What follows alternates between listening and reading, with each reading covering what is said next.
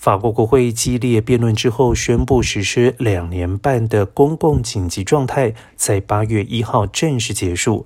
政府不得再以疫情为由执行宵禁、封城与疫苗通行证等措施。尽管疫情还没有完全结束，但是法国日常生活已经回归。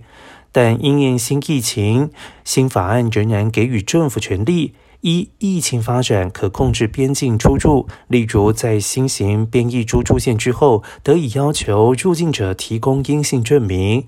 而法案也延长两种疫情追踪工具的使用效期，让政府得以追踪确诊接触者，并且集中管理检测结果。